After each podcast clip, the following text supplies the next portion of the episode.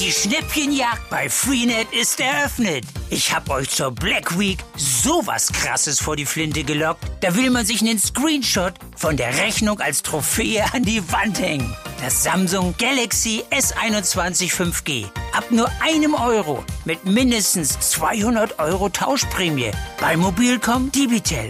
Und bevor jetzt alle davon Wind bekommen, schießt euch den Deal jetzt auf freenetdigital.de. Viele kleinere Schafhalter, die halt nur ein paar Tiere haben, die haben aufgegeben. Die sagen, die können sich diese Hunde einfach nicht leisten. Das können die sich nicht erlauben. Damit lohnt sich diese ganze Schafhaltung nicht.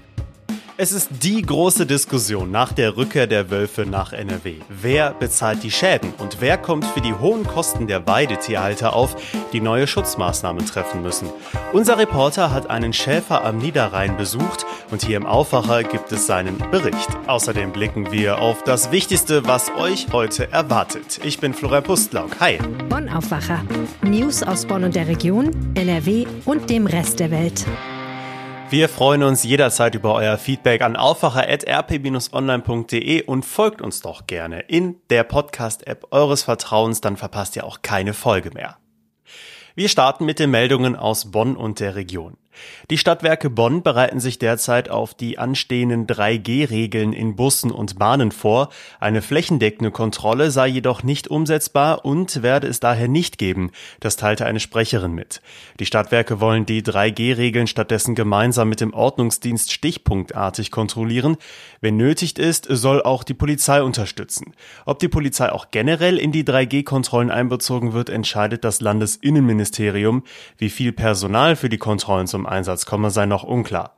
Die Stadtwerke prüfen derzeit die notwendigen Maßnahmen mit der Stadt Bonn. Für flächendeckende Kontrollen haben die Stadtwerke nach eigenen Angaben nicht genügend Personal.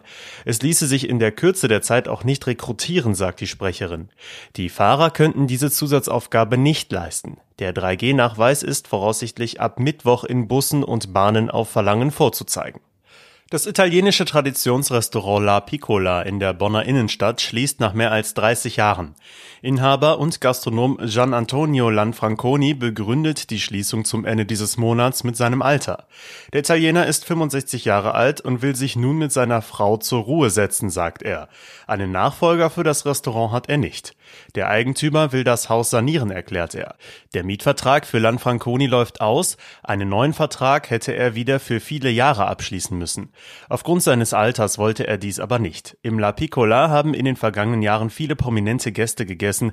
Dazu gehören unter anderem der weltberühmte Tenor José Carreras, der spanische Bariton Juan Pons, die italienische Sopranistin Renata Scotto, der frühere legendäre Bonner Opernintendant Giancarlo del Monaco oder auch das Team der Telekom Baskets. Der Gastronom Lanfranconi hatte das La Piccola 1990 mit seinem Partner Maurizio Papa übernommen. Gegründet worden war es aber schon einige Jahre vorher im Jahr 1982. Die Stadt Bonn und der Rhein-Sieg-Kreis sollen mittelfristig ein regionales Fahrradmietsystem einführen. Das haben die Planungs- und Verkehrsausschüsse in einer gemeinsamen Sitzung einstimmig beschlossen. Bislang müssen Nutzer an den jeweiligen Stadtgrenzen die Fahrräder abstellen und hinter der Grenze auf ein anderes Rad umsteigen. Das neue Fahrradmietsystem soll ihnen ermöglichen, über die kommunalen Grenzen hinwegfahren zu können.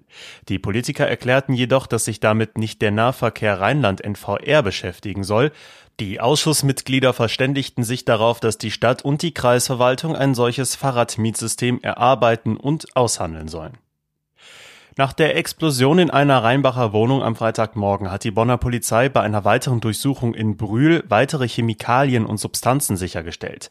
Die Wohnung in Brühl gehörte jenem 63-jährigen Mann, der sich am Freitag bei der Explosion im Obergeschoss eines Rheinbacher Einfamilienhauses verletzt hatte und am Montag sich auch weiter im Krankenhaus befand. Das Haus in Rheinbach soll dem Vater des 63-jährigen gehören. Die Wucht der Explosion war so stark, dass in dem Raum ein Fenster zu Bruch ging und mehrere Möbel zerstört wurden. Der Polizei zufolge hatte der Mann in einem Zimmer mit chemischen Substanzen experimentiert. Den Ermittlern zufolge kann nach dem bisherigen Ermittlungsstand nicht ausgeschlossen werden, dass der 63-Jährige aus beruflichen Gründen mit den Substanzen umging. Weitere Personen wurden nicht verletzt und waren offenbar auch nicht gefährdet. Die Ermittlungen dauern aber weiter an. Die Rheinbacher Feuerwehr war am Freitagmorgen zu dem Einsatz alarmiert worden. Nach Eintreffen haben die Wehrleute die betroffenen Räumlichkeiten erkundet und den Verletzten betreut. Da es eine Explosion war und es aber keinen Brand gab, hatte die Feuerwehr die Einsatzstelle an die Polizei übergeben. Und jetzt zu unserem großen Thema heute hier im Aufwacher. Der Wolf ist zurück in NRW, sogar wieder kleine Rudel. Der bekannteste ist sicherlich Gloria, die Wölfin, die rund um Schermbeck am Niederrhein für Probleme sorgt. Das hatten wir auch schon mal hier im Aufwacher als Thema. Doch heute werden wir mal konkret. Was bedeutet das eigentlich genau für die Menschen, die um ihre Tiere fürchten müssen wegen der Wölfe? Jörg Isringhaus von der Rheinischen Post hat einen Schäfer in Wesel besucht und er ist jetzt zu Gast hier im Aufwacher. Hi Jörg. Hi. Erstmal, was war das für ein Schäfer, den du da besucht hast? Wie viele Tiere hat er? Also es geht um Mike Düno, das ist ein Schäfer, der eine große Schäferei in Wesel hat. Den habe ich besucht und äh, der sagt, er hat tausend Mutterschafe, die er dann auf verschiedene Herden aufteilt. Also die Herde, wo ich ihn besucht habe, da in Duisburg-Walsum war da, das ist direkt an der Grenze zum Kreis Wesel am Rheindeich.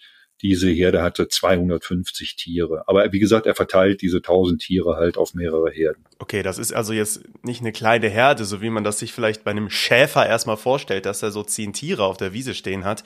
Jetzt ist äh, natürlich auch die Frage, wie viele Tiere hat er denn schon konkret an die Wölfe verloren? Also er hat ganz zu Anfang, als Gloria sich hier niedergelassen hat, hat er 40 Tiere verloren in relativ kurzer Zeit. Damals hatte er aber noch gar keine Herdenschutzhunde, die hat er sich dann erst angeschafft. Seitdem hat er kein Tier mehr verloren. Mhm. Also er schützt seine Tiere aktiv durch Herdenschutzhunde, die er sich jetzt nur wegen der Wölfe angeschafft hat. Genau. Diese Herdenschutzhunde, das sind ganz spezielle Tiere. In dem Falle sind es Pyrenäen-Berghunde, sind Riesenhunde, richtige Kolosse, die 60 bis 70 Kilo schwer werden die das, das ganze Jahr über wirklich äh, Tag aus, Tag ein mit den Schafen zusammenleben.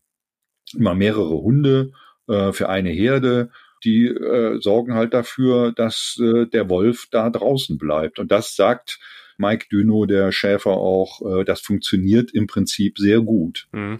Jetzt kann ich mir vorstellen, diese Hunde, ich habe mir mal Bilder davon angeschaut, die sehen ja selber fast aus wie Schafe. Die sind so sehr zottelig, aber auch sehr, sehr groß, sehr massiv. Ja, absolut. Also das sind, das sind Riesentiere. Und äh, wenn man da mal davor steht, vor dem Zaun, äh, und dann verbellen die einen erst einmal, wenn man da kommt, und die kennen einen natürlich nicht, das ist schon richtig respekteinflößend. Also da möchte man nicht über den Zaun gehen. Und das sagt der Schäfer auch, also so ähnlich denken die Wölfe auch. Die Wölfe haben zwar im Prinzip keine Angst vor den Hunden. Also die würden jetzt den direkten Kampf nicht scheuen und die würden wahrscheinlich auch im direkten Kampf so einen Hund besiegen, also töten. Aber sie haben halt Angst davor, verletzt zu werden. Und äh, deshalb überwinden sie den Zaun nicht und äh, halten sich zurück. Die Hunde selber reagieren so, also wenn jetzt zum Beispiel in diesem Fall, das hat er mir erklärt, vier Hunde bei so einer Herde sind, jetzt sagen wir mal, äh, da tauchen Wölfe auf, dann gehen zwei Hunde an den Zaun, wo die Wölfe sind und äh, zwei Hunde treiben die Herde zusammen und beschützen die. Weil der Wolf natürlich auch oder die Wölfe auch schon mal so ein Ableckungsmanöver fahren und äh, dann kommen halt zwei an den Zaun und drei oder vier kommen von der anderen Seite und überwinden da den Zaun, um sich auf die Herde zu stürzen. Hm. Du erwähnst jetzt auch schon die Zäune, die helfen ja auch nur bedingt. Zäune plus Hunde, das klingt erstmal nach ordentlich Mehrkosten für einen Schäfer, oder? Ja, absolut. Die Zäune ähm, sind ja auch nicht sind Elektrozäune, 90 oder 1,20 Meter hoch, je nachdem, ob man Hunde hat oder nicht. Aber der Schäfer sagt nun, die Zäune an sich nutzen nicht so viel. Man, man braucht auf jeden Fall die Hunde, weil zum Beispiel Gloria gehört zu den Wölfen, die gelernt haben, Zäune zu überwinden. Äh, für die stellt so ein Zaun erstmal kein Hindernis dar, wenn keine Hunde innerhalb des äh, eingezäunten Bereiches sind. Die Hunde aber wiederum kosten 2500 Euro ähm, pro Jahr im Unterhalt, 5000 Euro in der Anschaffung etwa. Die Anschaffung muss man natürlich dann einen Antrag stellen bei der Landesregierung. Die Anschaffung wird dann bezahlt, nicht immer, aber in den meisten Fällen wohl aber der Unterhalt eben nicht. Und Mike Düno äh, hat mir gesagt, er hält 20 dieser Pyrenäen Berghunde in seinen verschiedenen Herden. Und jeder von diesen Hunden kostet ihm 2500 Euro pro Jahr an Unterhalt. Dazu zählt dann Futterkosten, Arztkosten. Das Futter muss auch hin transportiert werden zu den Herden. Die sind oft auf unwegsam. Also, sag mal, er sagt, im Winter sind diese Wiesen halt matschig, also insofern unwegsam. Da kann man jetzt nicht mehr einfach mit dem Auto hinfahren. Da braucht man sogar einen Quad, weil man sonst in den Wiesen stecken bleibt, um dieses Futter dahin zu transportieren. Mhm. Jetzt sind wir natürlich dann auch beim Streitthema angekommen, der Finanzierung. Klar ist, das Land NRW hat sich immer dafür eingesetzt, dass der Wolf zurückfindet hier in unsere Region. Jetzt sagen natürlich Menschen äh, wie der Schäfer, den du besucht hast, dann muss das Land ja eigentlich auch die Kosten übernehmen, die diese Wölfe verursachen. Wie sieht's da aktuell aus? Die laufenden Betriebskosten werden halt nicht übernommen. Und äh, der Schäfer sagt, äh, auf Dauer kann er sich das nicht leisten. Das macht er jetzt. Das funktioniert, wie gesagt, auch gut. Da ist er auch zufrieden mit. Da muss er sich nicht mehr großartig Sorgen machen um seine Schafe. Der Schaden wird sich, wenn er überhaupt eintritt, sehr in Grenzen halten. Aber diese Finanzierung könne er sich auf Dauer einfach nicht leisten. Das wäre unwirtschaftlich. Das sieht man jetzt zum Beispiel auch bei kleineren Schafhaltern. Er ist auch Vorsitzender der Schafhalter im Kreis Wesel und er sagt, viele kleinere Schafhalter, die halt nur ein paar Tiere haben, die haben aufgegeben. Die sagen, die können sich diese Hunde einfach nicht leisten. Das können die sich nicht erlauben. Damit lohnt sich diese ganze Schafhaltung nicht. Das ist halt äh, eine große Krux dabei. Und man muss halt auch bedenken, das äh, sagen die Weidetierhalter jetzt auch, wenn einer aufrüstet und sagt, ich habe einen Zaun, ich habe die Hunde, und der nächste hat es nicht, dann gehen die Wölfe halt zu dem, der es nicht hat und so weiter und so weiter. Also irgendeiner ist, sage ich mal, immer so ein bisschen salopp der Gelackmeierte, nämlich der, der diesen Aufwand nicht betreibt. Insofern ist das alles halt auch eine Frage der Finanzierung.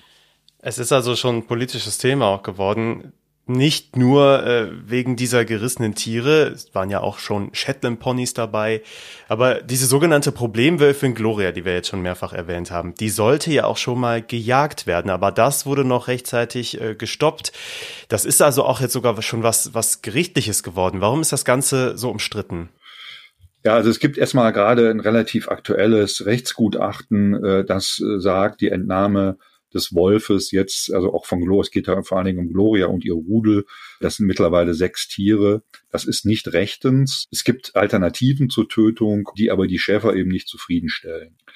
Ja, es, es ist einfach ein, ein, ein eklatanter Streit, der da zwischen Naturschützern und äh, Tierhaltern äh, entstanden ist. Einerseits möchte man den, den Wolf haben und er hat sich auch seinen Platz äh, in der Natur, hat auch ein Lebensrecht in der Natur, aber auf der anderen Seite muss man halt auch gewillt sein, ihn zu bezahlen. Und da kann man auch die Seite der, der Schäfer natürlich, oder nicht nur der Schäfer, auch der anderen Weidetierhalter, du hast die Ponys angesprochen, die zuletzt gerissen wurden in Hüngse die kann man ja auch verstehen. Das ist jetzt aus der Sicht der vielen Menschen in NRW, die in Großstädten wohnen, ein Stück weit weg. Wir haben dann hier keine Wölfe irgendwie, die in der Stadt äh, leben oder die erstmal in der Nähe leben. Klar, der Niederrhein ist jetzt nicht so weit weg, aber ich muss jetzt nicht damit rechnen bei meinem abendlichen Spaziergang, dass mir da ein Wolf vor der Nase herläuft. Aber der Schäfer, den du besucht hast, der sagt, es könnte sogar sein, dass die Wölfe sich irgendwann den Weg in die Städte suchen, ne?